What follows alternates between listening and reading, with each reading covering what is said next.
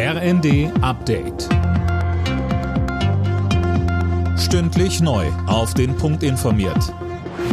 Ich bin Linda Bachmann. Eine Ära ist offiziell zu Ende. Elisabeth II. ist am Abend auf Schloss Windsor beigesetzt worden. Millionen Menschen haben das Staatsbegräbnis verfolgt, auch von zu Hause.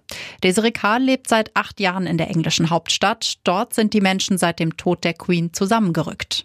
Die Leute haben sich viel unterhalten, beziehungsweise generell auch bei allen öffentlichen Sachen, wo man so zusammen wartet, das schweißt einen natürlich zusammen.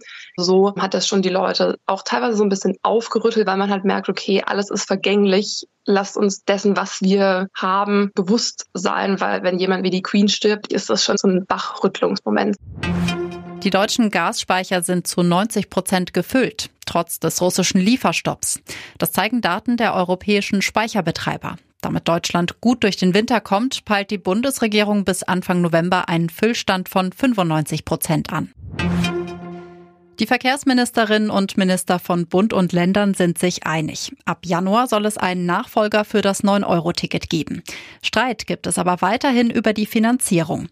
Eine Arbeitsgruppe soll bis Mitte Oktober eine Lösung finden. Sachsens Verkehrsminister Dulich sagte, Es ist noch ein weiter Weg, das gemeinsame Ziel auch umzusetzen, aber es ist, glaube ich, allen bewusst, dass es nur gemeinsam geht. Und Bundesverkehrsminister Wissing hat heute auch seine Unterstützung signalisiert, auch in der Bundesregierung sich für die Erhöhung der Regionalisierungsmittel mit einzusetzen. Wir Länder haben aber deutlich gemacht, dass das die Grundvoraussetzung auch für alles andere ist.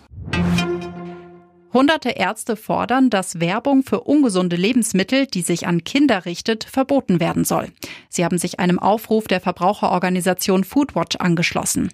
Darin heißt es, die aggressiven Marketingpraktiken der Junkfood-Industrie seien mitverantwortlich für Übergewicht. Alle Nachrichten auf rnd.de